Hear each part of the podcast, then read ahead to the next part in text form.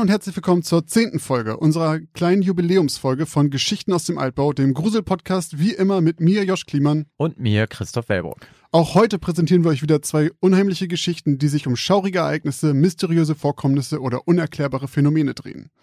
Am Ende liegt es dann an euch zu entscheiden, ob diese Geschichten fiktiv sind oder ob sich in ihrem Kern etwas Wahres verbirgt.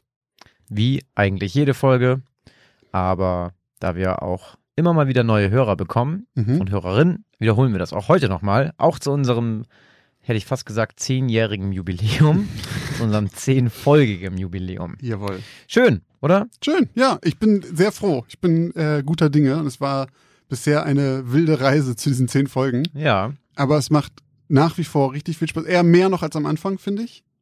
Ich finde tatsächlich, dass das, der ganze Prozess mir mittlerweile noch viel mehr Spaß macht als am Anfang.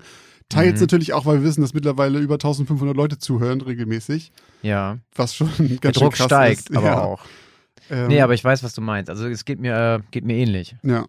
Also man freut, also zum Beispiel, ich hatte mich heute richtig gefreut auf die Aufnahme. Ja, ich auch. Also schon so nicht nur heute, sondern irgendwie auch schon so äh, zum Tagen so, Wochenende ne? hin. Ja. So, da ging es schon los. Ja, zehn Folgen sind es jetzt. Ja. Und ja, fangen wir doch mal eben äh, an mit unserer kleinen Spoilerwarnung, denn wir wollen ja eigentlich direkt eintauchen in die zehnte Folge, Genau. denn die wird eh ein bisschen länger, wahrscheinlich. Ja, werden wir sehen, was so kommt noch. Werden wir sehen, richtig. Also, wie immer als Spoilerwarnung für alle, die Folge 9 noch nicht gehört haben, springt einfach zu Timecode 1649, denn ab dort fangen die neuen Geschichten an und damit spart euch die Auflösung und könnt Folge 9 noch hören, wie jeder, der sie noch nie gehört hat und seid nicht gespoilt. Zu diesen Spoilern einmal noch ganz kurz. Wir haben jetzt seit Folge 8, glaube ich, Hm, Ja. ähm, haben wir Timecodes auch als äh, Kapitelmarken eingeführt. In die, also soweit ich weiß, bei Spotify funktioniert es leider nicht, die Funktion geht da nicht, aber iTunes, Apple Podcasts und auch Podcatcher-Apps, zumindest die meisten haben das. Dort könnt ihr dann quasi einfach auf das nächste Kapitel klicken, dann könnt ihr die Auflösung skippen und wir haben auch eingeführt, dass pro Geschichte immer das Bild sich ändert. Vielleicht seht ihr das als kleines Gimmick für euch. Das ist die eine kleine Erweiterung, die wir noch eingebaut haben. Ich Genau. hoffe, es funktioniert. Hat auch den Vorteil, dass wenn ihr die Geschichte toll fandet und ihr die nochmal hören möchtet oder die einer bekannten Person vortragen möchtet, dann könnt ihr einfach in das Kapitel gehen ähm, und müsst nicht irgendwie da, Ewig lang hin und her skippen. genau, deswegen, das geht dann einfach ganz fix. Ja. Aber wie gesagt, eben nicht bei Spotify leider. Unser Service für euch. Gratis, natürlich. Genau. Ja, Auflösung. Auflösung. Ich komme Ja. jetzt natürlich wieder gleich ins Grübeln. Ja, ich will mir auch Ähm, überlegen. Also letztes Mal war ich als zweites. Aber was heißt das jetzt? Das heißt, das, dass du, dass ich zuerst deine Nee, das heißt, das- Folge auflöse. das heißt, ich bin jetzt erst dran, das heißt, du löst zuerst auf. Dann löse ich Ähm. auf und dann bin ich dran. War das nicht mal so? Warte, ich kann mich dran, warte, ich kann mich dran erinnern, dass äh, wir letztes Mal deine, ja, dass wir deine zuerst aufgelöst haben. Mhm. Das heißt, wir lösen Mal. deine zuerst auf. Genau. Also, Stimmt. Christophs Geschichte, Spieglein, Spieglein, soweit ich mich erinnern kann. Ich habe diesmal nämlich keine Notizen gemacht Oh ja, stimmt. Stimmt. Mal. Ähm, ja, ich, kann, aber- ich kann aber nicht sehen, was auf deinem iPad hier, ich kann es dir zeigen. Ich Hier steht nur eine Sache mit Napier. Hm, na gut. Ähm, Oh, da bin ich mal gespannt. Das, Ja. das finde ich aber interessant, dass du das aufgeschrieben hast. Und zwar, das war die Geschichte von dem Mädchen, das auf den Freizeitpark geht, weil sie noch einmal in das Spiegelkabinett gehen will. Der Freizeitpark soll abgerissen werden. Ja. Und dort passiert Schreckliches, denn das Licht geht aus, sie verirrt sich. Das Spiegelkabinett ist nicht das, was sie sonst kennt. Und zu allem Überfluss taucht noch eine Frau mit fucking Scherben in den Augen auf. Ja. Und ich glaube, die schreit und alle Spiegel zerbarsten. Also auf jeden Fall ganz schön krass. Ja. Und in dieser Geschichte kam ein Napier drin vor und der Name kam mir so mega bekannt vor. Und ich habe lange, lange, lange gegrübelt, bis ich darauf gekommen bin, enttäuschenderweise leider muss ich sagen, dass ich den Namen, glaube ich, aus Silent Hill kenne und Oh, mir okay. sehr sicher bin, dass es nichts damit zu tun hat. Äh, ja, richtig. Hat nichts damit Ja. zu tun. Also ich gebe den Namen tatsächlich nochmal. Ah, okay. Also ja, auf jeden Fall, das war die einzige Verbindung, die ich hatte. Aber abgesehen davon glaube ich, dass diese Geschichte erfunden ist. Einfach, weil ich das Gefühl habe, es ist so abgefuckt und krass. Ja, das ist halt so heftig übernatürlich irgendwie. Und auch mit diesen, ich glaube, diese Scherben in den Augen, das war einfach so dieses, dieses Tüpfelchen zu viel vielleicht. Das sah halt aus wie aus so einem Film. Also in, in meinem Kopf waren halt so Bilder und das sah aus wie so ein krasser Horrorfilm auf jeden Fall. Deswegen, ich sage, sie ist fake. Ich habe gar keinen Euro zur Hand, aber vielleicht, ich glaube, ich brauche den Nee, den. Euro kannst du dir auch heute Ja, sparen. Sehr gut, Du hast nämlich recht. geil. Ja, die Geschichte habe ich mir ausgedacht. Aber ich musste schon ein bisschen schmunzeln, als du, ich glaube, du hattest schon irgendwie Napier erwähnt, während ich die Geschichte Ja. vorgelesen habe. Ich weiß gar nicht, ob ich das rausgeschnitten habe. Und ich war mir dann sicher, fuck, Josh könnte alle anhand dessen schon, wobei ich meine, wir ändern eh alle Namen, aber ich dachte dann so, anhand dessen kannst du vielleicht sogar schon irgendwie dir eine Vermutung machen. Und zwar heißt angeblich der Joker so. Ah, du hast recht. Genau, ich glaube, also Ah. angeblich soll der Jack Napier heißen. Ja, es gibt, glaube ich, den verschiedene. Origin-Stories, aber eine davon ist, stimmt, daher. Ah, Ja, genau. fuck. Und das habe ich so dann als, ähm, ich hatte ja auch diesen Narrenkopf. Ja, ja, äh, jetzt der macht es auch total Sinn. Der auch so runterstarrt, wenn sie wegläuft. Genau. Ah. Ähm, ja, die habe ich mir ausgedacht. Mir ist tatsächlich beim, ich weiß es gar nicht, doch, meine Freundin hatte mir das, der ist das halt irgendwie auch aufgefallen. Der ist ja irgendwie, der fällt ja anscheinend ziemlich viel auf in Ja. unsere Folgen, weil sie sie so sehr aufmerksam hört. Und das ist mir tatsächlich nicht aufgefallen, aber irgendwo hat sie recht, weil ich rede ja eigentlich die ganze Zeit von dem Spiegelkabinett. Mhm. Und eigentlich, wir haben ja sogar darüber geredet, ob ich schon mal in einem Spiegelkabinett war. Und eigentlich hat ja jeder auch eine klare Vorstellung, was ein Spiegelkabinett ist. Ja, und das ist gar kein Spiegelkabinett.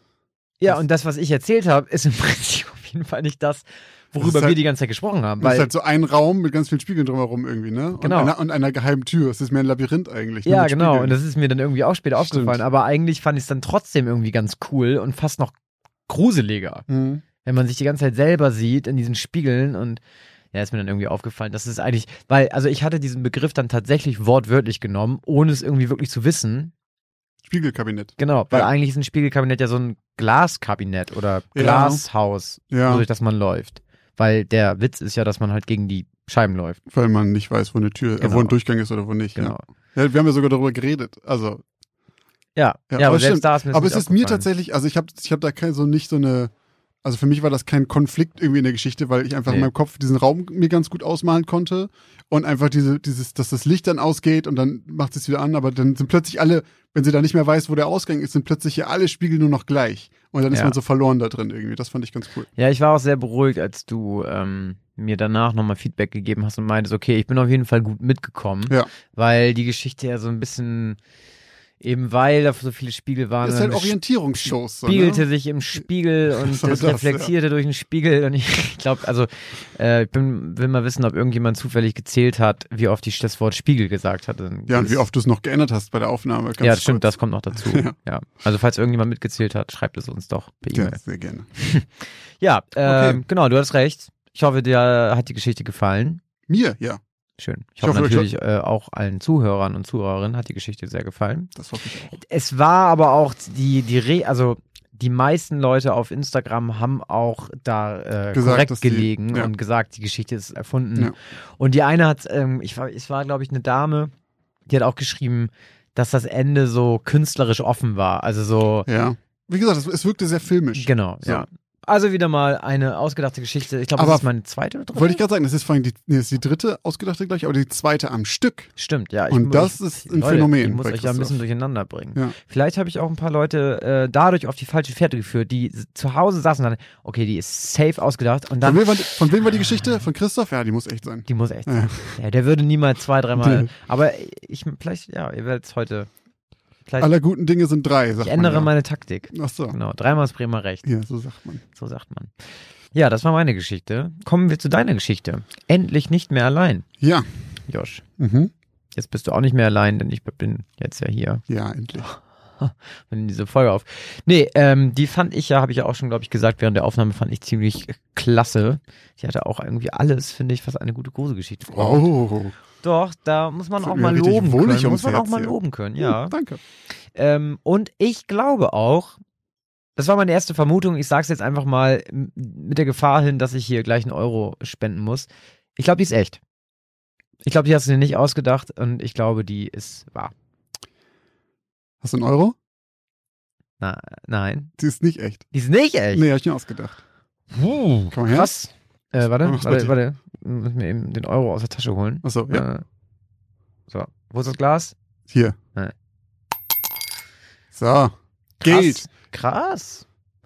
Die war aber richtig gut. Dankeschön. Ich habe doch sogar gesagt, die ist ja fast schon zu gut. ja, dass hast du auch. ausgedacht das fand ist, ich, ne? das, war, das war, weil ich ja wusste, dass ihr ausgedacht Da hast, du Das dir, ist da, hast, da hast du dir heimlich hinten selber auf die Schulter geklopft. Ja, Moment, danach, als du weggegangen bist, habe ich mir Ja. ganz, ganz schnell auf die Schulter geklopft. ist Ja, die ist tatsächlich ausgedacht. Und äh, ich habe auch tatsächlich kein großes Vorbild dafür gehabt. Ich habe einfach, weiß ich nicht, fand einfach die Idee mit diesem ähm, ausgedachten Freunden plus halt irgendwie noch ein gleich geistig äh, zurückgebliebenes Kind und dann ist es da, wo man sowieso nicht, also Hm, hm, den man nicht so in Anführungszeichen sofort ernst nimmt. genau, aber dann ist halt doch eine Leiche da vergraben, weil das Kind halt dann doch vielleicht empfänglicher ist für sowas. Ähm, ja, und das war einfach meine Geschichte. Boah. Deswegen kann ich auch zur Auflösung halt natürlich nicht so viel sagen. Aber wir haben ja darum gebeten, um Nachrichten, Ja. falls ihr Erfahrung habt mit fantastischen Freunden oder Ja, ja, oder imaginären. genau. Und wir haben eine Menge Nachrichten bekommen, was mich sehr gefreut hat. Und auch aus den Nachrichten konnte man sehen, dass das definitiv nicht so selten ist. Und zwar haben wir halt ganz viele Nachrichten bekommen über Fantasiefreunde, die gingen von Kuscheltieren, die ein Eigenleben hatten, über einen kleinen Vampir, der nachts zu Besuch kommt und sogar gruseligen Dieben mit einem blauen Gesicht und scharfen Zähnen. Äh, da gab es halt alles Mögliche bei. Das war auch echt eine krasse Geschichte. Ja, ja, das also, fand ich das fand ich ganz schön hart mit diesem. Also wenn, wenn das Kind einen Monster. Fantasiefreund hat, dann will man, dass das halt irgendwie ein kleiner Teddybär ist oder sowas und nicht äh, ein blaugesichtiges Monster mit scharfen Zähnen. Oder ein kleiner Harry Potter, der mit einem Unsichtbarkeitsumhang sitzt. Das war auch eine das Nachricht, die hatten wir wir gekriegt auch hatten. noch, glaube ich, als Story. Das fand ich so interessant irgendwie, weil also weil die Person, die uns das geschrieben hat, hat sich halt beobachtet gefühlt und weil sie zu der Zeit halt so viel Harry Potter gelesen hat, hat sie dann halt einfach gedacht, das ist wahrscheinlich Harry, der in dem Zimmer sitzt und ähm, den Unsichtbarkeitsumhang, den Tarnumhang äh, sich umgeworfen hat. Also das fand ich auch krass und das Haus an sich sollte wohl auch irgendwie einen gewissen Ruf haben. Das war seit das war 200 Jahre alt irgendwie schon, ne? Genau, es war sehr, sehr alt und ähm, ich hatte dann, glaube ich, auch nochmal zurückgefragt, ob sie da mal in die Richtung recherchiert hatte. Ja, das war von äh, russischen Soldaten im Zweiten Weltkrieg besetzt, hatte sie gesagt. Ja, also auch echt. Also vielen Dank an die ganzen Einsendungen und dass ihr da alle irgendwie diese ganzen, ja, fast schon ja auch teilweise sehr persönlichen Geschichten mit uns geteilt hat. Ich super Leider haben wir, glaube ich, keine Mama gehabt, die. Doch, Doch, doch, das war ja die mit das dem war blauen. mit dem, mit dem ah, ja, ja, das war stimmt. der Vater, glaube ich. War das Vater? Oder? Weiß ich gar nicht. Ist ja auch nicht. Schnell nicht Spielt auch keine Rolle eigentlich. Genau. ja, Ähm, mega cool. Ich habe tatsächlich aber selber im äh, Bekanntenkreis auch noch welche Oh. gefunden. Und zwar einer meiner Brüder hatte tatsächlich auch Fantasiefreunde. Und zwar waren es drei Männer, ich habe vergessen, wie die heißen, irgendwas mit Pogo und EE oder sowas. Und die lebten in der Ritze vom Tisch. Was, ernsthaft? Ja. Und die waren so klein oder was? Anscheinend, ja. Und das, die Sache ist aber, was da halt so war und was auch bei den meisten von den, von den Einsendungen war, dass sich kaum welche noch daran erinnern können. Ganz oft wissen die Eltern nicht, zum Beispiel meine Mutter weiß auch nur noch, dass es die halt gab, aber wann das. Deine Mutter wusste das. Ja, ja. Okay, das ist aber ja auch Er interessant. hat halt davon erzählt irgendwie. Und meine Mutter wusste aber auch nicht mehr genau, was damit war oder was sie so gemacht haben. Und mein Bruder halt auch nicht. Und das war halt so, anscheinend vergessen ganz, ganz viele das. Und das ist auch in den Kommentaren, die wir gekriegt haben, war es auch oft so, dass Leute so irgendwas gesagt haben in die Richtung von, ja, und dann waren die halt irgendwann weg. So, aber so, es gibt nie so ein genaues Enddatum davon. Und ich, ja. ja? Ne, weißt du, wie alt er war zu dem Zeitpunkt? Nee, weiß ich nicht. Keine Ahnung. Irgendwas zwischen drei und sechs oder so. Ah, ja, okay. Aber er, er konnte aber auch, also er konnte sich auch kaum dran erinnern und konnte dir dann quasi auch nicht sagen, wann oder warum das Nö. aufgehört hat. Ich habe dann halt nochmal recherchiert nach dem aktuellen Du hast wissenschaftlichen dann nochmal den, den, den, deinen alten äh, Esszimmertisch nochmal untersucht. Und da waren tatsächlich da, waren, Männer da drin. saßen drei Männer drin. Nee, Das sind auch aber meine Freunde. ja, ich habe dir in dieser Tischritze jetzt liegen. Nein, aber nach aktuellem Stand ist es so, dass wirklich jedes dritte Kind zwischen drei und fünf eingebildete Freunde hat. Und es spielt dabei halt keine Rolle, ob man Geschwister oder Freunde hat. Das ist komplett unabhängig Mhm. davon. Also es hängt ist nicht, dass man alleine sein muss, um Fantasiefreunde zu haben. Und laut Experten helfen diese Fantasiegefährten den Kindern ihre Identität zu entwickeln, weil sie halt damit ein Spiegelbild haben. Das heißt, durch das Gegenüber werden sich die Kinder klarer über sich selbst, weil sie sich halt reflektieren können. Deswegen ist es halt auch oft zum Beispiel so, dass äh, es, ich habe viele Geschichten gelesen, dass Kinder unsichtbare Freunde haben, die ganz viel Scheiße bauen oder sowas. Und das hilft ihnen dann zu reflektieren, was Dass für Eigenschaften negativ sind und was sie selber an sich dann zum Beispiel gut Also das ist finden. eigentlich ganz hilfreich. Ja, es ist tatsächlich, also man sagt, dass ähm, Fantasiefreunde ein Zeichen für begabte, fantasievolle und gesunde Kinder sind.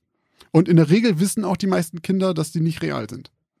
Das heißt, die projizieren bewusst auch einfach vielleicht gewisse Dinge auf so eine ausgedachte Person, um vielleicht, keine Ahnung, Sachen ja besser zu verarbeiten Genau. oder besser zu verstehen. Ja, und plus ist auch einfach ein Spielgefährte. Es gab auch den Vergleich, dass es quasi ist, man spielt mit Legos und man lässt dann nur die Lego-Figur irgendwann weg, weil man die nicht mehr braucht. Weil du halt in deiner Fantasie, du weißt, mit einer Lego-Figur spielst du irgendwelche Abenteuer nach oder sowas. Die spielen halt quasi einfach dann nur, ohne dass sie Spielzeug haben. Und dann ist das Gegenüber statt einer Lego-Figur halt dieses, dieser unsichtbare Freund.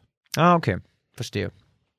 Und ich finde tatsächlich, wenn man, also nachdem ich das gelesen hatte, alles und sowas, dann bin ich nicht mehr so beunruhigt darüber. Weil ich finde, also vorher hatten wir auch überlegt, was. Achso, was macht man mit seinem Stell dir vor, du hast ein Kind und das hat dann einen blauhäutigen Freund mit scharfen Zähnen. Mhm. Wenn du jetzt drüber nachdenkst, ist das grundsätzlich ein Ticken gruselig so.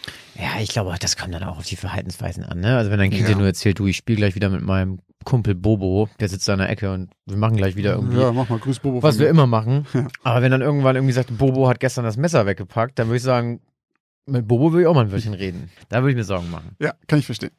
Ja, okay, das war alles, was ich zu meiner Geschichte zu sagen habe. Aber ich fand es sehr interessant. Und nochmal vielen Dank an alle, die uns da geschrieben haben. Ja, an dieser Stelle auch nochmal eine kleine Anmerkung. Vielleicht ist es auch jetzt schon ein paar Leuten aufgefallen. Wir haben nämlich neues Equipment. Wir haben super gute Tonqualität. Ja, heute. wir sitzen nämlich jetzt, also wir saßen natürlich vorher auch mit, Mit- Mundschutz nebeneinander. Mhm. Äh, jetzt können wir aber den äh, Mindestabstand natürlich einhalten, weil wir haben jetzt jeder ein Mikrofon. Vorher haben wir uns eins geteilt. Und jetzt können wir uns nicht nur während der andere vorliest bequem machen, Mhm. sondern auch während wir sprechen. Ja. Also das es ist mega geil. Ich hoffe, man hört es. Ich hoffe, das kommt qualitätsmäßig rüber. Also man sollte es vor allen Dingen hören, wenn wir halt so ein bisschen parallel reden, weil dann nicht einer klingt, als ob er zwei Kilometer entfernt wäre.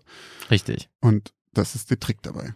Also ich finde es jetzt schon geil. Ich, also für uns ist es definitiv sehr viel angenehmer jetzt schon. Ja. Äh, macht jetzt schon noch mehr Spaß. Und auch durch das Monitoring aufs Ohr direkt, was Ja. wir aber auch schon die ganze Zeit haben, Ja, aber das klingt jetzt halt einfach jetzt noch einfach geiler. noch geiler. Ja. So, das ist irgendwie schön. An dieser Stelle wollte ich das einfach nur mal erwähnen. Für alle, die sich gewundert haben, dass wir heute so fantastisch klingen. Genau. Und einfach auch, wir haben keine Kosten und keine Mühen gescheut, Leute, stimmt damit ihr auch einfach davon profitiert. Ne? Jetzt machen wir eine kurze Werbeunterbrechung.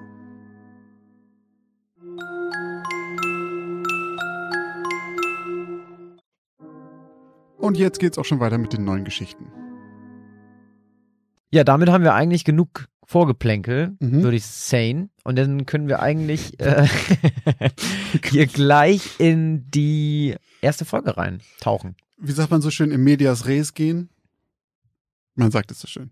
Wir, wir Medienleute nennen das so. Ich weiß nicht, ob du Ja. hast da vielleicht nicht so viel Wir, genau, wir Medienleute. Josh Kliemann, der alte, das alte Medienmogul hier aus Bremen, du. Der Medienmogul. Der Das eine. Medienmogul? Der. Äh, ich würde sagen, der. Ein Medienmogul. Ja. Okay, aber warte mal, ich bin jetzt schon wieder nicht schlauer. Ich. Oh, letztes Mal, also jetzt Ich haben. fang an. Du fängst an. Mhm. Ach, sehr gut. Weil du musst, ich, weißt du, was der Trick dabei ist, den ich mir immer äh, Den zurechtgelegt kannst habe? du mir, den habe ich dann in zwei Wochen auch schon wieder vergessen. Ja, ruf dir einfach unser Episodenbild in den Kopf. Und wenn dein Bild oben links war, letztes Mal, dann bist du dieses Mal nicht als erstes dran. Ich weiß nicht mal mehr, was mein Bild war. Äh, meinst du, war das Ach das so. war im Spiegel, Ja, stimmt. die Spiegelscherben und die waren oben links. Und wenn die Stimmt, oben ja, links das sind, dann bist du nicht dran. Weil der, der, weißt du, der unten rechts war. Ja, ja, stimmt. Der, der oben links ist, ist der erste und der, der, ja, ja. Ja. Das heißt, dein Bild ist jetzt Das ist übrigens so ein links. kleines Ding, wo ich mich frage, ob das jemals irgendwer gemerkt hat. Das habe ich ja nicht mehr. Das habe ich, glaube ich, das hast du mir nach, acht, nach der achten Folge mal mitgeteilt. Ja gut, aber glaub ich mache halt auch immer dieses Bild.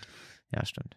Wir haben hier ganz klare Arbeitsteilung. ist ich mache tatsächlich 90 Prozent der Arbeit und Josh ändert das Bild. nicht. Josh macht das Bild. Äh, Josh hat nämlich einen Gimp-Kurs gemacht. Josh, Kann- ist auch, kann- ein- Josh ist auch ein Gimp, genau, ein kleiner Gimp. Gimp.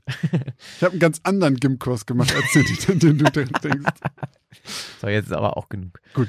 Dann fange ich jetzt einfach mal an, ne? Bitte. Meine Geschichte heißt Die Vermieterin. Julia Schäfer war gerade 19, als sie ihr Abitur abschloss. Für sie war klar, dass sie studieren gehen würde. Alles andere kam für sie nicht in Frage. Genauso sicher wusste sie jedoch auch, dass sie zum Studieren ins Ausland gehen würde. Sie wollte endlich mehr von der Welt sehen und das Studium wäre eine gute Möglichkeit dazu. Es verging einige Zeit, bis die ersten Zusagen von den Universitäten kamen, und ohne langes Zögern entschloss Julia sich für die Amsterdam School of International Business in den Niederlanden. Der Studiengang stand ganz oben auf ihrer Wunschliste und Amsterdam war zudem auch noch nah genug an ihrer Heimat, sodass sie regelmäßig zu Besuch kommen könnte. Wer hätte gedacht, dass die Suche nach einem Zimmer in Amsterdam schwieriger werden würde, als eine Zusage von der Universität dort zu bekommen? Mal ganz abgesehen davon, dass durch Julias Budget sowieso schon ein Großteil der teuren WG-Zimmer wegfielen, waren viele der anderen entweder viel zu weit außerhalb oder absolute Bruchbuden. Und der Start des Semesters kam immer näher. Als es plötzlich nur noch wenige Wochen bis zum ersten Tag der Orientierungswoche an der Universität waren, wusste Julia, dass sie langsam keine Wahl mehr hatte. Sie würde das nächste WG-Zimmer nehmen müssen, wenn sie nicht die ersten Tage des Studiums in einem Hostel übernachten wollen würde. Nur wenige Tage später war sie schon in Amsterdam für eine WG-Besichtigung im Haarlemmer Weg. Die Vermieterin, eine Silke van Belkom, hatte ihr geantwortet und sie eingeladen, vorbeizukommen. Nun stand sie also vor dem Haus. Es war eines dieser typischen alten Amsterdamer Kanalhäuser, direkt an einer der Grachten. Es wirkte auf den ersten Blick unglaublich schön, mit seinen alten Sprossenfenstern, dem runden Giebel und den eingemauerten Verzierungen. Doch wer genauer hinschaute, konnte leicht sehen, dass es nicht gut erhalten war. An den Seiten war die Fassade beschädigt, es sah aus, als wären manche Fenster undicht und die Kellerfenster waren mit Zeitung abgeklebt. Leider schaute Julia nicht genauer hin. Julia wurde von Silke van Belkom, der Vermieterin, begrüßt. Silke war etwa Mitte 40, mit langem schwarzen Haar und wirkte recht zurückhaltend und nett. Sie sprachen Englisch, denn Silke sagte, sie könne so gut wie gar kein Deutsch. Als Julia die Wohnung betrat, war ihr von Anfang an klar, dass sie sie sowieso nehmen musste. Also versuchte sie das Beste an der Situation zu sehen. Und tatsächlich wirkte die Wohnung gar nicht schlecht. Sie würde mit drei weiteren Studenten zusammenwohnen. Es gab eine große Küche und ein kleines Bad und sogar eine Art kleiner Veranda hinter dem Haus gehörte dazu. Günstig war es hier nicht unbedingt, aber gerade noch in ihrem Budget. Das Einzige, was Julia von Anfang an merkwürdig vorkam, war, dass die Fenster ihres Zimmers, das nach vorne zur Straße ging, nicht nur vergittert, sondern auch noch versiegelt waren. Es ließ sich absolut nicht öffnen. Zur Sicherheit, erklärte ihr die Vermieterin. Die beiden unterhielten sich noch ein wenig über die Gegend. Silke erzählte Julia, sie wäre Autorin und hätte damals in Cambridge studiert. Außerdem wohne sie auch ganz in der Nähe. Sie unterhielten sich über die Universität und die Mitbewohner, und ohne lange zu überlegen, sagte Julia zu. Nur wenige Tage später fand ihr Umzug schon statt. Ihr neues Zimmer am Harlemer Weg war groß genug für ihr Bett, ein Schrank und ein Schreibtisch. Und nicht viel mehr. Aber viel mehr brauchte sie eigentlich auch nicht. So dauerte es nicht lange, bis sie fertig eingerichtet war. Zu Beginn fiel es Julia nicht leicht, sich an ihr neues Zuhause zu gewöhnen. Doch ihre Mitbewohner waren sehr nett, die Stadt sehr schön und sie hatte sowieso die meiste Zeit mit Arbeit für die Uni zu tun. Und ehe sie sich versah, vergingen mehrere Monate. Das Einzige, was sie mit der Zeit etwas störte, war das Durcheinander einer Vierer-WG. Immer wieder verlegten andere ihre Sachen, besonders wenn sie die in die Küche oder in den Flur legte. Klar, das passiert nun mal, wenn man mit mehreren Leuten zusammen wohnt, aber egal wie oft sie die anderen bat, etwas liegen zu lassen, räumte dennoch immer jemand ihren Kram wieder weg. Außerdem war sie zunehmend genervt davon, wie oft die Vermieterin bei ihnen in der Wohnung war. An manchen Tagen kam und ging sie ein, als würde sie dort mit ihnen wohnen. Außerdem mischte sie sich Julias Meinung nach zu oft in ihre Angelegenheiten ein.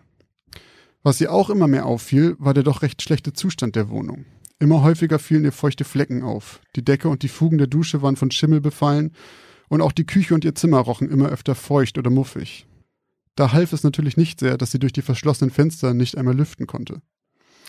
Als Julia nach einigen Monaten eines Morgens aufwachte und noch im Halbschlaf in Richtung Bad torkelte, fühlte sie plötzlich etwas Weiches und Matschiges unter ihren Füßen. Erschrocken wich sie zurück und schaute genauer hin. Sofort stellten sich ihre Nackenhaare auf. Vor ihrem Bett lag eine große tote Ratte.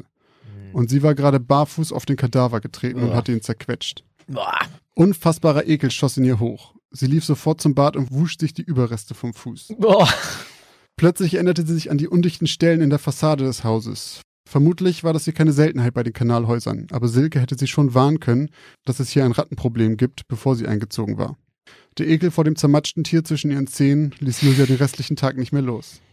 Weil sie all diese Sachen langsam doch belasteten, fing Julia an, immer öfter mit ihrer Mutter zu telefonieren und sprach mit ihr über den Zustand der Wohnung, die Unordnung und vor allem über ihre Vermieterin. Es wirkte, als ob Silke sich nicht mehr allzu sehr um ihre Körperhygiene kümmern würde. Sie kam Julia immer etwas ungepflegt und ehrlich gesagt auch etwas wirr vor. Julia half es regelmäßig mit ihrer Mutter über die Zustände hier zu sprechen, sich einfach etwas Ballast von der Seele zu reden. Doch ein paar Tage später merkte sie, dass das vielleicht keine so gute Idee war. Als sie von der Universität nach Hause kam und in ihr Zimmer ging, saß dort ihre Vermieterin und wartete auf sie. Noch bevor Julia Hallo sagen konnte, brach es aus Silke heraus. Sie warf Julia vor, schlecht über sie zu reden und ihr schaden zu wollen, warf ihr vor, hinter ihrem Rücken etwas zu planen und beleidigte sie als hinterhältig und berechenbar. Sie schimpfte fast zehn Minuten lang, bis sie fertig war und einfach wieder ging. Julia blieb vollkommen perplex und sprachlos zurück. Es dauerte einige Minuten, bis sie auf einmal merkte, dass ihre Vermieterin ihre Telefongespräche mit ihrer Mutter belauscht haben musste. Und dass sie anscheinend doch recht gut Deutsch verstehen konnte. Als einige Zeit später ihre Mitbewohner nach Hause kamen, erzählte Julia ihnen niedergeschlagen und verschreckt von der Begegnung mit Silke. Diese waren genauso überrascht wie Julia. Diese Seite von ihrer Vermieterin hatten sie bisher noch nicht gesehen. In den folgenden Tagen fühlte Julia sich immer unwohler in der Wohnung. Sie hatte ab und zu das Gefühl, beobachtet oder belauscht zu werden und verlegte noch öfter Sachen als vorher. Es war, als würde sie langsam ihren Verstand verlieren. Einmal suchte sie fast eine Stunde lang ein Buch für ihre Uni, was sie nur kurz in die Küche gelegt hatte, um noch etwas aus ihrem Zimmer zu holen, und als sie wiederkam, war es verschwunden. Ihre Mitbewohner schworen, nichts damit zu tun zu haben. Nach fast einer Stunde fand sie es wieder. In der Küche, an genau der Stelle, an der sie es ursprünglich hat liegen lassen. Außerdem schlief Julia immer unruhiger. Manchmal lag sie stundenlang im Bett und konnte nicht einschlafen. Dann fielen ihr die merkwürdigen Geräusche in der Nacht auf, eine Art Kratzen und Klopfen. Doch konnte sie nicht genau verorten, von wo die Geräusche kamen. Sie hoffte nur, es waren nicht wieder Ratten. So ging es eine Weile weiter, bis endlich die Semesterferien vor der Tür standen. Julia hatte sich entschlossen, dass sie eine Auszeit von dieser Wohnung brauchte und hatte deshalb einen Urlaub mit ihrer Familie auf Mallorca geplant, wo sie Freunde hatten. Sie wollten dort einen Monat lang bleiben. Deshalb hatte sich Julia überlegt, für ihr Zimmer eine Zwischenmieterin zu suchen. Sie wusste von dem ersten Gespräch mit ihrer Vermieterin beim Einzug, dass sie damit grundsätzlich kein Problem hatte. Es dauerte nicht lange, jemanden zu finden. Vermutlich aus denselben Gründen, aus denen Julia hier eingezogen ist. Es gab nun mal nicht viel Auswahl für das Geld. Also schickte Julia die Kontaktdaten ihrer Kandidatin an Silke. Es dauerte nicht lange, bis sie eine Antwort erhielt. Jedoch nicht die, die Julia sich erhofft hatte. Silke schrieb etwas davon, dass sie Julia verbieten würde, weitere Verbündete hierher zu schaffen, mit denen sie ihr Leben ruinieren könnte. Sie schrieb wirres Zeug von einer Verschwörung und davon, dass sie Julia schon durchschaut hätte. Julia merkte, dass es ausweglos war, mit ihr zu diskutieren. Sie schien den Verstand verloren zu haben. Am liebsten hätte sie sich bei ihren Mitbewohnern ausgeheult, aber die waren gerade alle nicht zu Hause. So ging Julia in die Küche, um sich einen Tee zu machen. Da vernahm sie plötzlich die gleichen Geräusche, die sie nachts immer hörte, nur deutlich lauter. Ein Knarzen und ein Kratzen. Erst dachte sie, es wären die Nachbarn, doch dann merkte sie, dass die Geräusche nicht von oben kamen, sie kamen von unten. Von direkt unter ihren Füßen. Und sie wurden lauter. Sie fing beinahe an zu schreien und machte einen Satz nach hinten, als sich auf einmal im Boden vor ihr eine Luke öffnete, mitten im Boden der Küche, und mit einmal ein Kopf erschien. Der Kopf ihrer Vermieterin. Noch bevor Julia überhaupt begreifen konnte, was hier vor ihren Augen gerade geschah, schrie Silke los. Sie behauptete, Julia wäre eine Spionin und wäre an einer Verschwörung gegen sie beteiligt, warf ihr Beleidigung an den Kopf und sagte, sie wäre der Dreck der Erde. Sie gab Julia eine halbe Stunde, um auszuziehen. Julia hatte unfassbare Angst. Sie merkte sofort, wie unberechenbar diese Frau hier vor ihr gerade war. Sie drückte sich an der Wand vorbei, lief in ihr Zimmer und griff sich Laptop, Portemonnaie, Handy und Schlüssel und lief raus, so schnell sie konnte. Als sie auf der Straße war, drehte sie noch einmal um. Doch als sie sah, dass Silke ihr sogar draußen hinterherrannte, wurde aus ihrer Angst blanke Panik. Oh Gott. Sie lief so schnell sie konnte und hielt erst an, als sie eine Polizeistation vor sich sah. Vollkommen außer sich erzählte sie dem Polizisten, was passiert war und bat darum, zurück begleitet zu werden, um ihre restlichen Sachen holen zu können. Die Beamten halfen ihr sofort, doch als Silke die Tür der Wohnung öffnete, war sie vollkommen ruhig und freundlich. Julia nutzte die Zeit, in der Silke mit dem Polizisten sprach, um alles, was sie auf die Schnelle finden konnte, in ihren Koffer zu schmeißen. Als sie an der Küche vorbeikam, hielt sie kurz inne und ging langsam auf das nun klaffende Loch in der Mitte des Raumes zu. Von dort führte eine Holztreppe nach unten. Mit einem Mal war ihr alles klar. All die Male, die Silke plötzlich in der Wohnung aufgetaucht war. Die Geräusche in der Nacht und die verschwundenen Gegenstände. Silke hatte damals gesagt, sie wohne ganz in der Nähe. Aber so nah, damit hatte Julia nicht gerechnet. Es sollte sich später herausstellen, dass keiner der Mitbewohner wusste, dass ihre Vermieterin direkt unter ihnen wohnte und durch die Luke in der Küche jederzeit in ihre Wohnung konnte. Silke litt unter schweren Psychosen und dachte, sie würde von der Regierung verfolgt werden. Sie war sich sicher, Julia wäre eine Agentin und würde sie früher oder später töten wollen. Zum Glück zog Julia aus, bevor Silke ihr zuvorkommen konnte. Das war's. Ja, ja, ja, eine wahnsinnige Vermieterin, die in quasi im geheimen Keller wohnt. Schon so Parasite-Vibes. Oh, stimmt. Aber halt ein ganz anderer Hintergrund, ne? Ja, stimmt, das ist auch der Keller. Also die hat da wirklich gewohnt, krass. Ich, ich hätte jetzt gedacht, das war so ein Geheimgang von ihrer Wohnung, aber okay. Nee, heftig. da hat die, die gute Silke hat da gehaust. Warum sollte jemand, der so krasse Psychosen hat und so paranoid ist, warum sollte der sein Haus an Leute vermieten? Vielleicht braucht die Geld. Weiß ich nicht. Aber warum? Na. Gut, okay, die wohnt im Keller, weil sie wahrscheinlich Angst vor allem hat. Ja. Vor irgendwelchen Atomen. Ich würde dann auch, also dann würde ich mir auch einen Keller einfach nur kaufen und da bleiben ohne Leute.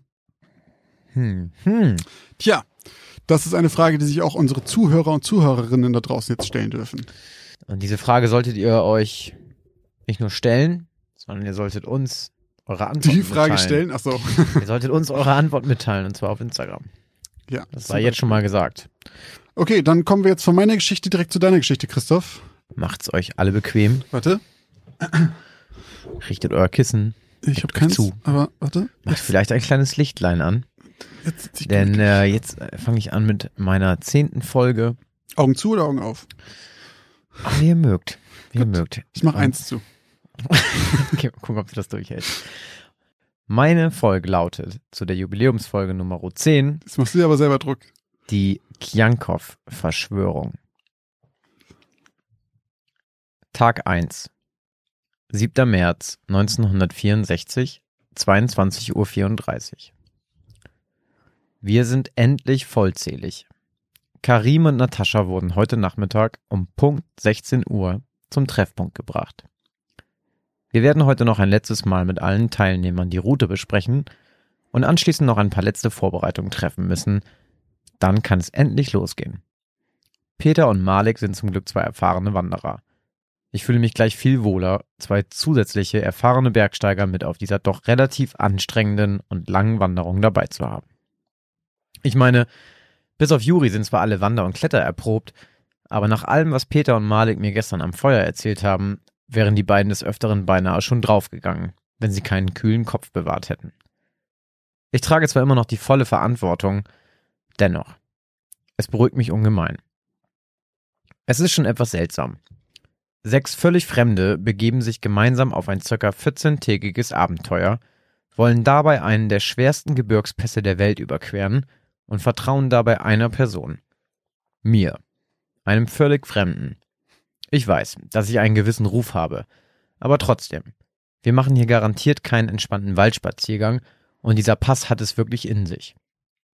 Ich sollte jetzt besser schlafen. Morgen geht's früh raus und ich muss das gesamte Equipment, bevor wir aufbrechen, noch einmal kontrollieren. Tag 2. 8. März 1964, 16.47 Uhr. Der erste Tag der Wanderung ist geschafft. Wir kommen gut voran. Dafür, dass Juri sehr wenig Erfahrung hat, kommt er ziemlich gut mit und hält das Tempo. Ich hoffe allerdings, dass die Gruppe sich nicht allzu sehr an das Wetter gewöhnt. Spätestens übermorgen werden die Temperaturen um mindestens 10 bis 15 Grad gefallen sein. Die Kälte ist unter anderem ein Grund für den hohen Schwierigkeitsgrad bei dieser Route. Das Equipment sollte ihr aber standhalten. Skier, Zelte und Bekleidung sind auf dem neuesten Stand der Technik und in bestem Zustand. Außerdem sind alle in der Gruppe gleich gut ausgerüstet. Während Natascha und Juri sich vorhin aufgemacht haben, um Feuerholz zu sammeln, hatten Malik und ich bei der täglichen Überprüfung der Ausrüstung festgestellt, dass wir an derselben Universität unseren Abschluss gemacht hatten. Sogar im selben Jahr. Peter und Karim hatten in der Zwischenzeit schon das Lager aufgeschlagen und über 70 Heringe in den Boden gerammt. Die Gruppe hat einen guten Teamgeist und es scheinen sich alle gut zu verstehen. Für einen kurzen Moment hatte ich sogar den Eindruck, dass Natascha und Juri sich schon vor der Expedition kannten. Irgendwie wirkten die beiden sehr vertraut miteinander. Während ich schreibe, kommen die beiden auch gerade wieder aus dem Wald, beladen mit genügend Holz für ein warmes Feuer. Ich sollte ihnen helfen. Tag 3. 9. März 1964, 23.07 Uhr. Was habe ich gesagt? Es ist schlagartig kalt geworden. Gestern sind wir noch mit leichten Jacken bei ungefähr 14 Grad durch den Wald marschiert und heute wurden wir von Väterchen Frost gezwungen, einen kurzen Halt zu machen, um die Kleidung zu wechseln. Das Thermometer zeigt, während ich schreibe, immer noch relativ warme 4 Grad, wenn man bedenkt, dass wir morgen auf ca. 800 Höhenmetern ansteigen werden und es noch deutlich kälter werden wird. Juri ist bereits eingeschlafen. Ich teile mir diese Nacht das Zelt mit ihm. Wir wechseln jede Nacht die Zelte, damit der Teamgeist bestehen bleibt und sich keine Grüppchen bilden. Ist zwar ehrlich gesagt schwierig bei einer Gruppe von sechs Personen, allerdings habe ich in der Vergangenheit gelernt, dass diese Methode wirksam ist, besonders bei solch schweren Auf- und Abstiegen. Kurz vor dem Wetterwechsel haben Natascha und ich das Vorratslager für den Rückweg ausgegraben. Unser Lager liegt nahe dem Fluss, der sich von unserem Startpunkt aus bis zum Fuße des Berges erstreckt. Direkt am Wasser haben wir eine Grube ausgehoben und anschließend ausreichend Vorräte für den Rückweg platziert. Erstens wird dadurch der Aufstieg durch das leichtere Gepäck etwas einfacher. Zweitens können wir so besser die Rationen einteilen und haben definitiv auf dem Rückweg noch genügend Proviant. Und drittens markiert das Vorratslager einen wichtigen Haltepunkt auf dem Rückweg, der den Willen stärkt und die Moral aller Teilnehmer aufrechterhält. Apropos Moral. Beim Ausgraben der Grube haben Natascha und ich eine kleine Wandergruppe bestehend aus drei Amerikanern getroffen, die bereits auf dem Rückweg war und dieselbe Route wie wir genommen hat. Nicht gerade ungewöhnlich, da der Pass ja ziemlich berüchtigt und bei Bergsteigern und Abenteurern ziemlich beliebt ist. Sie sahen alle ganz schön kaputt aus und wirkten ziemlich angespannt, so als hätten sie sich untereinander gestritten. Nachdem Natascha und ich fertig waren, die Grube auszuheben, konnte ich es mir nicht verkneifen, sie indirekt auf Juri anzusprechen. Allerdings bin ich mir nun ziemlich sicher, dass die beiden sich noch nie zuvor gesehen haben. So verdutzt, wie sie mich angeschaut hat. So gut kann nun wirklich niemand schauspielern. Tag 4 10. März 1964, 18 Uhr. Ich schreibe nur ein paar Zeilen, denn ich muss gleich wieder nach draußen und mit dem Feuer helfen. Wir sind mittlerweile auf 900 Meter angestiegen. Die Temperaturen sind wie erwartet gesunken. Aktuell zeigt das Thermometer minus 14 Grad an. Tendenz fallend. Die Kälte ist der Gruppe anzumerken. Auch ist der Wind auf diesen knapp 1000 Metern ein anderer als im Tal. Peter und Malik wirken bisher nicht großartig beeindruckt. Die anderen drei allerdings scheinen so langsam an ihre Grenzen zu stoßen. Nicht mehr lange und wir haben den schwierigsten Teil der Route geschafft. Tag 5. 11. März 1964, 15 Uhr. Es half alles nichts. Auch wenn es nur noch circa einen Kilometer bis zum Waldarbeiterdorf, dem nächsten großen Checkpoint der Wanderung gewesen wäre, so war der Wind doch einfach zu stark und die Gruppe durch den gestrigen Tag noch zu erschöpft, als dass wir hätten weitergehen können. Letzten Endes verlieren wir dadurch lediglich einen Tag. Mit Komplikationen und Verspätungen war bei dieser Expedition ohnehin zu rechnen, und nun ist es halt soweit. Ein Glück konnten wir trotz des Sturmes die Zelte einigermaßen problemlos aufschlagen. Natascha scheint das Wetter ganz schön mitzunehmen. Sie verhält sich seit gestern ziemlich still und spricht nur, wenn sie etwas gefragt wird. Ich hoffe wirklich, dass sich der Wind schnell legt und wir diese Stelle schnell wieder verlassen können. Unser Lager liegt nicht wirklich günstig. Wir können nur hoffen, dass sich bei diesem Wind keine Lawine von den zwei Hügeln löst, die sich von beiden Seiten unseres Lagers aus dem Boden erheben. Zum Glück ist auf Peter und Malik Verlass. Sie haben vorhin gemeinsam mit Karim ein Loch im Schnee für eine Feuerstelle geschaufelt, während ich und Juri die Gegend nach Holz absuchten. Mittlerweile sollten die anderen das Feuer auch in Gang gekriegt haben und es sollte schon gut brennen. Ich sehe mal nach und geselle mich zu den anderen. Schließlich bin ich der Gruppenführer. Adam klappte das kleine Tagebuch mit dem Ledereinband wieder zu. Haben Sie noch was gefunden? fragte er den Leiter der Suchmannschaft Borgraspass. Sie meinen, bis auf die sechs Leichen und dem ganzen Zeug, was die Kjankow-Gruppe auf dem Borgraspass zurückgelassen hat? Ich meine irgendwas, was mir verdammt nochmal erklärt, was da oben los war. Negativ, Herr Lubczyk. Adam seufzte. Zehn Tage nachdem die Gruppe, die man in der Presse nach ihrem Gruppenleiter Alex Kjankow benannt hatte, noch immer nicht ihr Ziel erreicht hatte, hatte man mehrere Suchtrupps losgeschickt. Noch am ersten Tag der Suche fand man das Lager der Kjankow-Gruppe völlig verwaist und zugeschneit.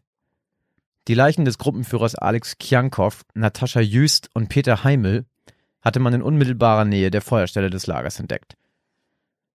Alle hatten kleinere äußere Verletzungen wie Abschürfungen und Hämatome. Malik Frenskov hatte man ca. 200 Meter vom Camp entfernt mit zertrümmertem Schädel auf dem Bauch liegend gefunden.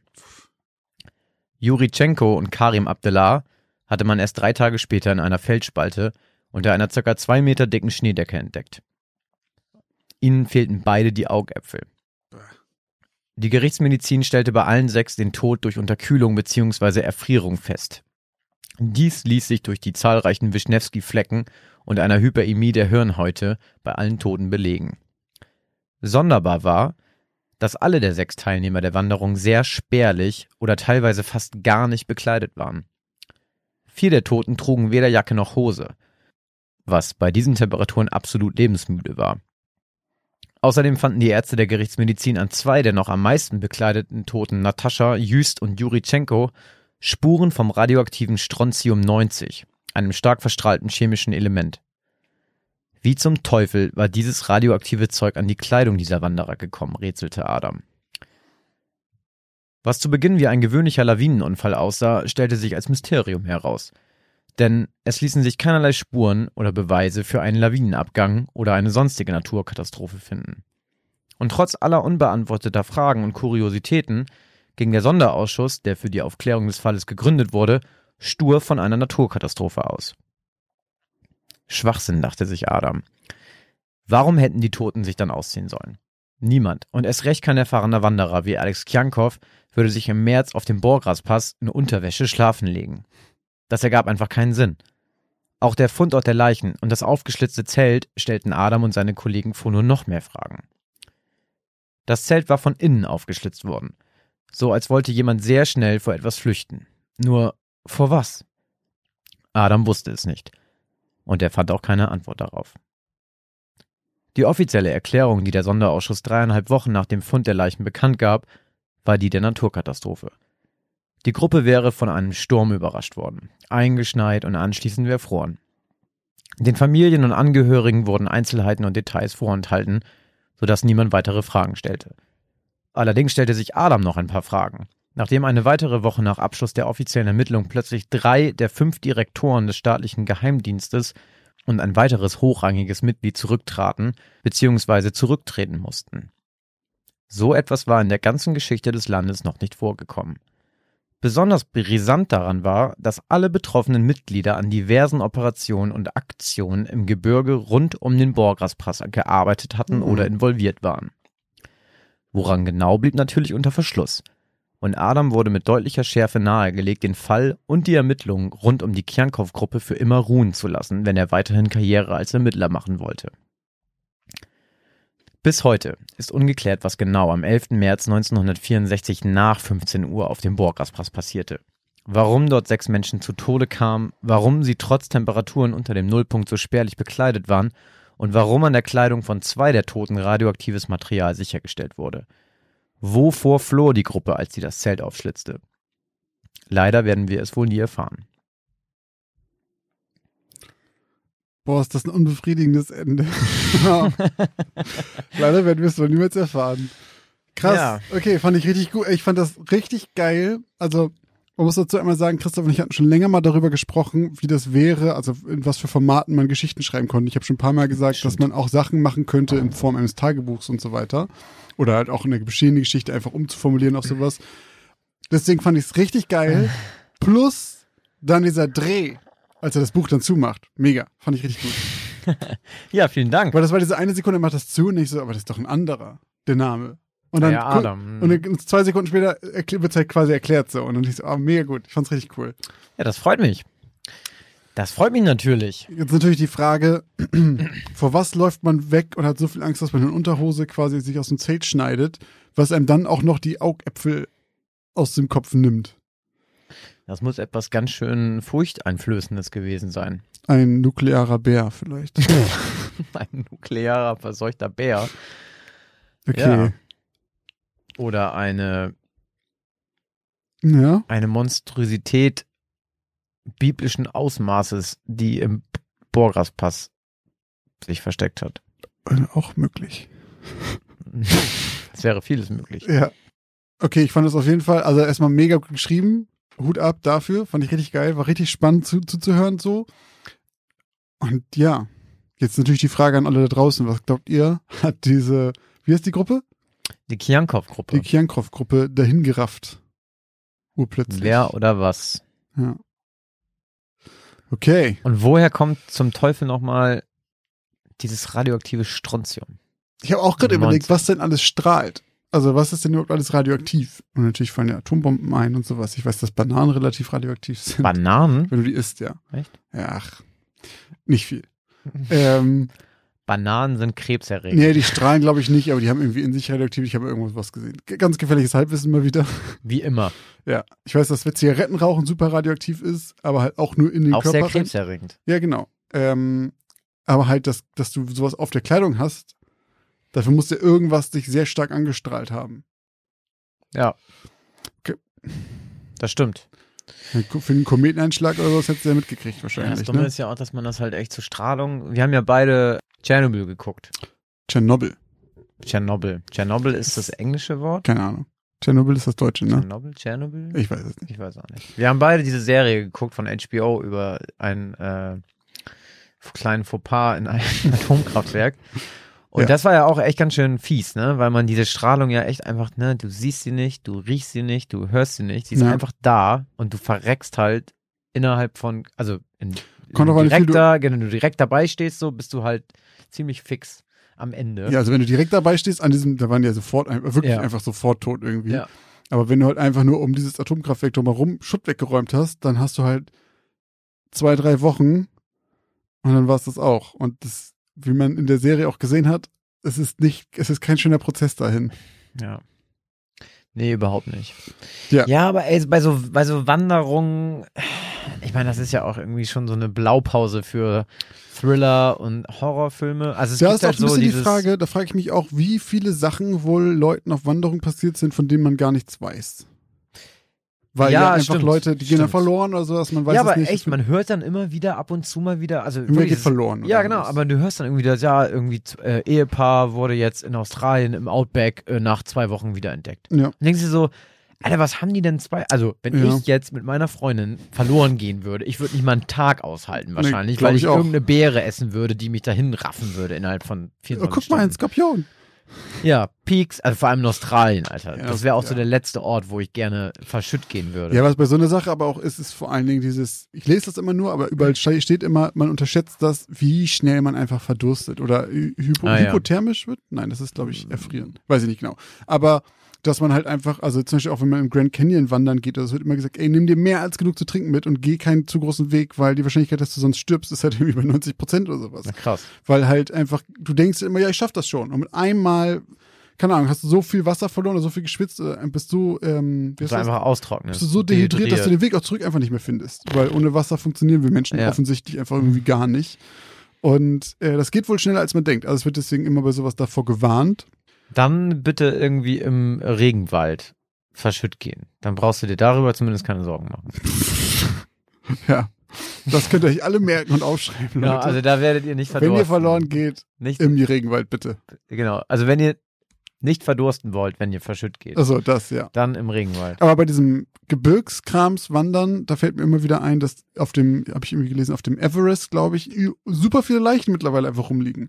Und die holt halt keiner Mhm. da runter, weil das zu umständlich ist, eine Leiche von oben wegzukriegen. Und mittlerweile fun äh, fungieren die sogar als ähm, Marker.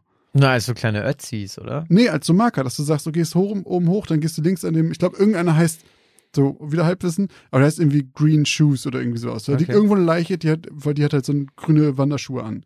Und das ist ein Marker. Die Leute sagen hier, an Green Shoes gehst du Ja, links oder Die werden ja auch konserviert dann, ne? Klar, die also bleiben so kleine Die sehen Ötzis auch einfach halt. aus wie jemand, der gerade umgekippt ist. Sind nur Sick. halt tot seit, was ich Ja, das ist irgendwie auch fies, oder? Also, weil es ja auch irgendwie klar, kannst ein Wegweiser sein, aber irgendwie ist es auch so ein hartes Mahnmal, weil du so denkst so, yo, ich gehe hier gerade irgendwie einen Weg Ja. hoch und der hier ist, hat's halt Da- nicht geschafft, ja. so, ne?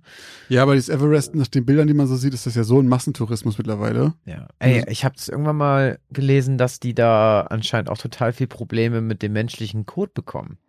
Ja, aber das friert ja alles ein da oben. Auch, Ja, auch so, generell mit Müll. ja, die Sauerstoffflaschen liegen da auch überall rum. Ja, aber irgendwie wäre das, das Problem gerade wegen der Klimaerwärmung. Weil Ähm, plötzlich schmilzt oder was? Ja, genau. Und die ganze Scheiße kommt damit runter. ja, kein Scheiß. Geil. Wirklich. Das ist irgendwie ein Statt ernstes frischem Problem. Gletscherwasser Also kriegst du halt wenn den ihr- Code von Ja, Bergsteigern. wenn da. ihr klettert und wandert, dann äh, nicht nur bei euren vierbeinigen Freunden die Kacke mitnehmen. Das kriegen sonst alles die Leute da in äh, Tibet. Keine Ahnung. Frag mich nicht. Irgendwer kriegt's auf den Kopf. Reizt dich ähm, Bergsteigen? Also ich finde, ja, jein. Also ich finde es irgendwie, doch, also ich finde so, ich finde so Wandern und so ein bisschen Mhm. Klettern finde ich schon irgendwie echt cool. Ich habe es Ja. noch nie gemacht, muss ich dazu sagen, aber ich hätte irgendwie auch mal Bock. Mhm. Also so, also Klettern ohne Seile, so dieses Free Climbing, Ja. gar keinen Fall reizt mich das. Finde ich einfach absolut Was mal lebensmüde. Bouldern? Ja, ich war mal bouldern, ja. Ja, aber ist ja nicht Ja, das Gleiche. geht. Aber ich habe irgendwie auf Disney Plus gibt so eine Doku äh, von National Geographic. Ich habe die auch gesehen, ich weiß, weiß nicht mehr, wie sie heißt. Das ist so ein super bekannter Freeclimber. Der ist richtig bekannt mittlerweile. Okay. Und der klettert da den El Capitan hoch in Mhm. Kalifornien. Äh, so ein Berg im äh, Nationalpark. Ja. Äh, Yellowstone Park, glaube ich. Mhm.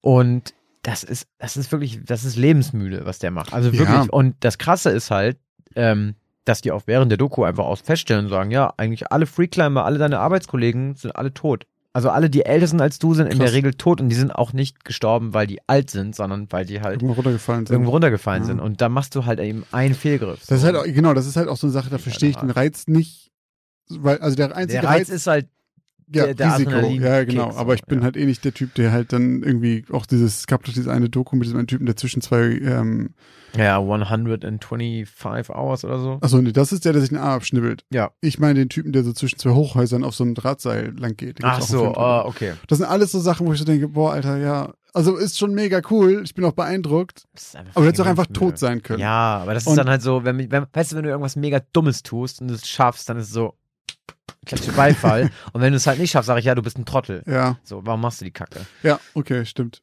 Ähm, aber bei ähm, zum Klettern, also wenn du dann, du kriegst ja dann, man hat dann irgendwie diese romantische Vorstellung im Kopf, man klettert da irgendwie einen schönen Berg hoch und dann hat man, steht man am Gipfelkreuz und man reicht sich die Hände und das passiert ja auch oft genug und das ist ja auch schön, weil man ist, aber man kennt halt eben auch diese extrem Bergsteiger und diese Extremstrecken, wo die Leute dann wiederkommen und dann fehlen ihnen irgendwie drei Zehen, weil die abgefroren sind. Oder ja, oder du, Ja, es gibt ja klar. genügend Beispiele auch von Reinhold Messner.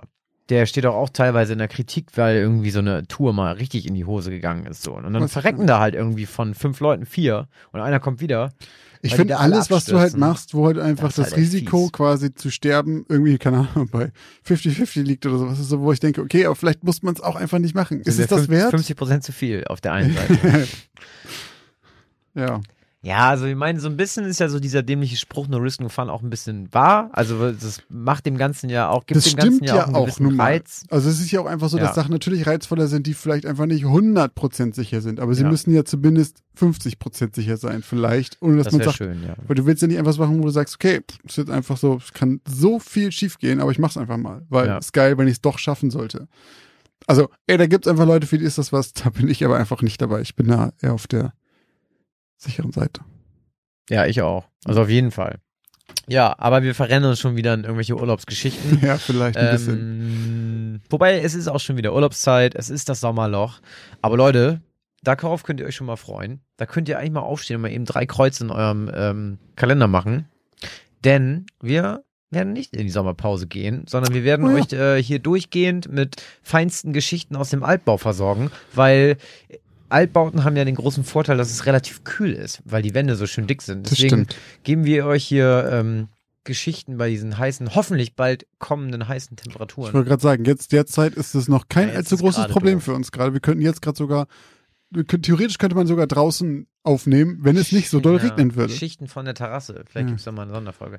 Aber ja, nee, also wir machen das auf jeden Fall weiterhin. Wir haben auch schon überlegt, wie wir da einen Workaround finden, wenn Für Josh oder Urlaub. ich auch im Urlaub, Ja. also wir, wir werden dieses Jahr auf jeden Fall im Urlaub sein. Mhm. Aber keine Sorge, wir haben uns da was überlegt. Das heißt, ihr müsst nicht eine größere Pause in Kauf nehmen. Wahrscheinlich, also wenn es alles nach Plan geht, gar keine Pause. Also wenn alles so klappt, wie wir uns das vorstellen, wird es einfach weiterhin gesendet im Zwei-Wochen-Rhythmus ohne jegliche Komplikation. Genau. Alle Angaben ohne Gewähr. Genau, denn rein theoretisch, das muss man tatsächlich auch dazu sagen, weil wir nämlich jetzt auch jeder ein Mikrofon haben, Ja. wäre es theoretisch sogar möglich, dass wir äh, vom Urlaub aus aufnehmen. Was wir aber nicht machen werden, weil wir wollen ja Urlaub machen. Und ähm, wir Das plus das Zwischenmenschliche hier in diesem Stimmt, Raum. Äh, ich, ist, möchte, ich möchte Es ist wie ein Gesicht schönes- schauen. Ja, es ist auch wie ein schönes Spiel Ping-Pong. Wir, sch- wir scheißen uns die Bälle gegenseitig zu. Scheiße, die Bälle zu. Nee, das stimmt, das macht auch echt, also muss ich auch schon sagen, ich- also es macht deutlich mehr Spaß, habe ich das Gefühl. Ich meine, ich habe keinen Vergleich, weil wir das noch nie anders gemacht haben, aber ich mache es auf jeden Fall sehr gerne immer, ich komme immer gerne in, in deine Wohnung. Ja, ich finde auch, also ich habe das Gefühl, wenn ich jetzt, wenn du jetzt quasi irgendwie nur über Videocall dazugeschaltet wärst oder sowas oder halt nur Voice-Gedöns, Mhm. das nimmt dem, glaube ich, schon was. Und ich hoffe, ich hoffe, man hört das auch. Oder man würde es hören, Ja. wenn das fehlen würde, dass wir beieinander sitzen. Weißt du? Dass man, dass quasi dann was ist. Also dieser Spirit. Genau. Ich glaube, das ist Nicht- was anderes, wenn man ja. zusammen rumhängt und was aufnimmt, als wenn man rumhängt. Wir hängen hier richtig in den Seilen, du. Wir hängen hier Ja, rum. aber als, als wenn man halt irgendwie einfach quasi, jeder sitzt an seinem eigenen Schreibtisch und man hört sich halt nur. Das ist schon was Ja, anderes. stimmt schon. Ja, aber wir haben noch äh, ein paar Dinge auf unserer Agenda für heute. Wir haben noch eine kleine wir haben To-Do-List. Nicht nur zwei besonders geile Folgen heute im Gepäck. Wir haben auch ein paar, paar Ankündigungen zu machen, ein paar Neuigkeiten zu äh, verkünden und auch ein paar dicke Dankes äh, äh, Belobungen zu verteilen. ähm, denn man so schön sagt. Ähm, wir, also wir können ja vielleicht einmal ausholen. Ähm, wir haben uns irgendwann mal die Gedanken gemacht, ob es irgendwelche Modelle geben würde, ähm, die dafür sorgen, dass vielleicht der ein oder andere von euch uns, wenn er möchte, unterstützen kann. Und haben irgendwann entschieden, ja, das schieben wir erstmal in die Zukunft, da machen wir uns noch keine Gedanken drüber. Ja. Vielleicht, wenn wir tausend Leute haben, die regelmäßig unseren Podcast hören. So. Und nun sind wir tatsächlich schon 1500 und es ist tatsächlich auch reiner Zufall, dass das mit der zehnten Folge zusammenhängt. Ja. Und ähm, deswegen möchten wir uns erstmal bei allen unseren Hörern und Hörerinnen, also bei allen über 1500 Menschen, die diesen Podcast regelmäßig Halt einfach so äh, viele. hören, uns sehr, sehr bedanken, weil das auf jeden Fall ganz, ganz krass unsere Erwartungen übertroffen hat. Ähm, gesprengt, absolut gesprengt. Genau, also weil wir haben zwar, also wir haben überhaupt gar keine Erwartung gehabt. Wir waren schon irgendwie nach der ersten Folge ziemlich gestunt, als das irgendwie, sag ich mal, also wir waren so, okay, es haben jetzt 50 Leute gehört, das heißt, es sind bestimmt irgendwie fünf, sechs mehr als unsere Freunde. Ja. Das hat uns schon extrem gefreut. Und ähm, es ist einfach stetig mehr geworden. Und Vor allen Dingen, ich weiß noch genau, wie wir am Anfang gesagt haben, wenn wir 100 Leute haben, die uns regelmäßig hören und das ganz cool finden, machen wir auf jeden Fall weiter. So, das ja, war wenn halt das so. 100, also wenn es, also nicht nur unsere Freunde Genau, sind. wenn wir 100 ja. Leute haben, die uns nicht kennen und das hören und das cool finden, dann haben wir auf jeden Fall einen Grund, das weiterzumachen. Und wir sind halt so weit jenseits von dieser Grenze schon, Ja. dass es tatsächlich etwas überwältigend gewesen, diese Zahlen immer wieder steigen zu sehen. Ja, genau. Und also für uns das irgendwie auch nichts Selbstverständliches oder so, weil wir nicht wie viele andere Podcaster irgendwie bekannt sind oder Mhm. eine Reichweite oder irgendwas haben, sondern wir sind einfach zwei Typen aus Bremen, die sich für Gruselgeschichten interessieren. Und deswegen freut uns das umso mehr, dass einfach ganz viele Leute ganz viel Spaß mit unserem äh, Podcast haben. Ja, das kommt Und- halt wirklich gut an. Ihr gebt uns immer gutes Feedback. Das ist halt so, wir merken einfach, okay, da haben wir anscheinend auch einen Nerv getroffen, vielleicht ein bisschen. Aber einfach, das, das klingt an bei euch. Und das, das merken wir halt auch. Und das freut uns halt super. Und genau, die, auch an alle, die immer regelmäßig irgendwie abstimmen auf Instagram. Irgendwie da ist gerade irgendwie auch ein bisschen mehr los. Und genau, long story short, wir wollen einfach Danke sagen. Wir freuen uns riesig, dass das irgendwie so gut bei euch ankommt und pusht uns nur noch mehr weiter zu machen und euch weiterhin mit noch geileren Geschichten zu unterhalten. Also ich habe es ja eben schon mal angekündigt, wir haben uns da irgendwie Gedanken gemacht über eben so ein paar Modelle und Bei der ähm, ganzen Diskussion darüber haben wir halt erstmal hin und her überlegt, was man überhaupt machen könnte. Und wir waren uns sehr schnell klar darüber, dass wir auf jeden Fall keine Zweiklassengesellschaft machen wollen. Wir haben von Mhm. Anfang gesagt, wir wollen keine Paywall machen, dass wir sagen, okay, ihr fandet es alle cool bis hierher, aber wer das weiterhin coolen, coolen Kram haben will, der muss jetzt bezahlen. Das finden wir kacke. ja, das finden wir überhaupt nicht geil. Deswegen haben wir uns jetzt dazu entschieden, wir haben jetzt eine Patreon und eine Steady-Seite gemacht. Viele von euch kennen die Plattform bestimmt schon. Da kannst du dir halt verschiedene Stufen aussuchen, die du monatlich einem Content Creator, also uns quasi, geben möchtest als Support. Wir haben da, glaube ich, was waren die, die Stufen? Wir haben 3 Euro, wir haben 5 genau Euro, 3 10 Euro, Euro. 5 Euro, 10 Euro. Genau. Ja. Das ist komplett freiwillig, das bleibt komplett freiwillig. Wie gesagt, das bleibt kostenlos zu hören, aber fa- falls ihr das Gefühl habt, ihr wollt Danke sagen dafür und wollt uns dabei unterstützen, dass wir es weiterhin machen können und uns vielleicht auch ein bisschen unterstützen bei dem ganzen äh, Equipment, was wir uns dafür holen und sowas, dann wäre das halt ein Weg davon. Wie gesagt, ihr alle bekommen weiterhin dasselbe, niemand bekommt mehr, niemand bekommt weniger. Es ist eine reine Plattform nur, um Danke zu sagen und ja, und wir freuen uns darüber. Aber Genau. wir sind auch nicht böse, wenn da irgendwie keiner spendet. Also weil wir, wir haben keinen finanziellen Hm. Schaden Genau. aktuell, sondern es ist einfach nur eine Plattform, wo wir sagen, ey, wir machen das, uns Ja. freut's, vielleicht freut's euch auch. Uns würde es im Zweifelsfall einfach ermöglichen, quasi die Kosten für Equipment wieder reinzubekommen und ähnliches. Genau. Also, das wäre halt für uns eine Möglichkeit. Aber wie gesagt, macht wie ihr wollt. Die Links dazu, falls ihr bei Instagram zum Beispiel seid, unsere Seite äh, bei Instagram Geschichten aus dem Altbau, alles zusammengeschrieben. Da ist jetzt ein Link drin, das ist ein Linktree. Da klickt ihr drauf und dann wird euch eine Seite geöffnet, wo alle Links zu allen Möglichkeiten sind. Da ist auch noch verlinkt die Spotify-Adresse, die iTunes-Adresse und so weiter. Guckt da einfach rein, da findet ihr alles automatisch. Das ist absolut leicht. Ja, Ähm, für alle, die aber jetzt schon sofort ihr Portemonnaie gezückt haben. für alle, die jetzt hier Äh, kribbelige Finger haben. Geht doch einfach auf www.steadyhq.com slash de slash Geschichten aus dem Altbau Und wenn ihr einen Patreon-Account habt, dann geht ihr einfach auf www.patreon.com slash Geschichten aus dem Altbau. Easy. Der Rest ist da dann irgendwie selbsterklärend. äh, wie gesagt, wenn ihr supporten wollt und ihr noch gar keinen Account habt, dann müsst ihr euch halt einen machen. Könnt ihr aber auch, glaube ich, einfach über einen Facebook-Account machen, den ja wahrscheinlich jeder hat. Ja. Wenn ihr ein iPhone habt, könnt ihr wahrscheinlich das über eine Apple äh, Fake-E-Mail machen. Das geht ja mittlerweile seit Okay, dem neuen habe ich keine Ahnung von. Ja, also guckt euch Genau. einfach an, ihr werdet Steady das ist ein schon deutscher Dienst, äh, Patreon ist ein äh, internationaler Dienst. Der aber ähm, auch mit Euro mittlerweile der aber auch Euro hat. Wie Josh schon erwähnt hat, ähm, für die, die das irgendwann mal machen wollen, bei Linktree, bei unserem äh, Instagram-Account, äh, findet ihr das auch sonst nochmal alles.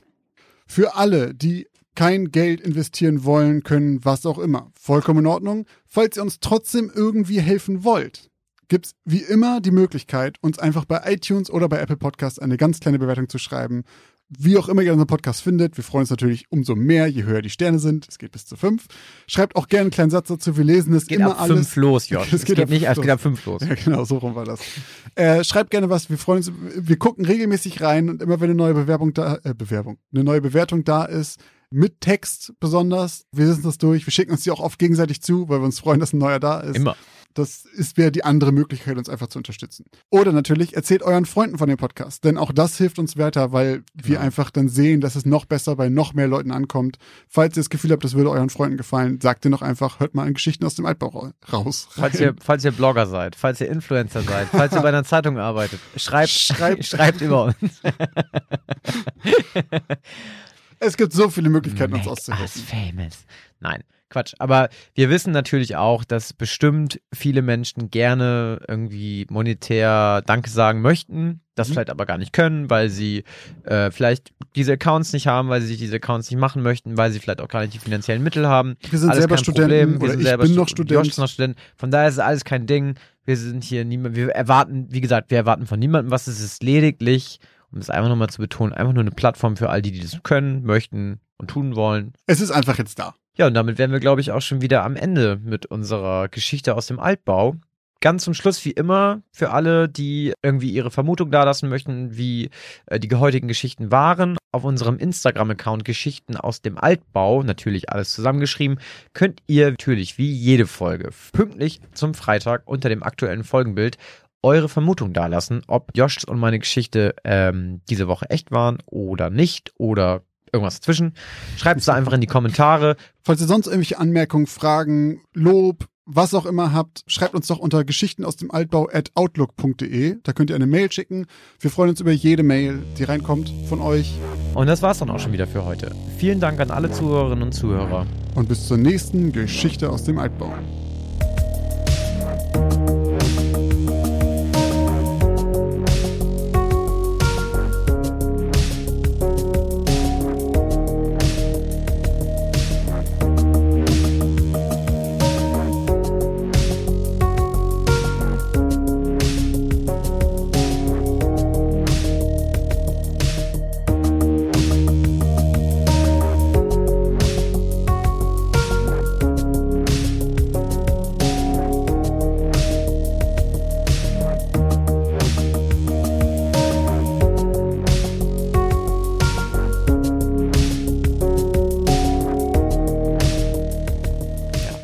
Sehr gut. Folge 10 im Kasten.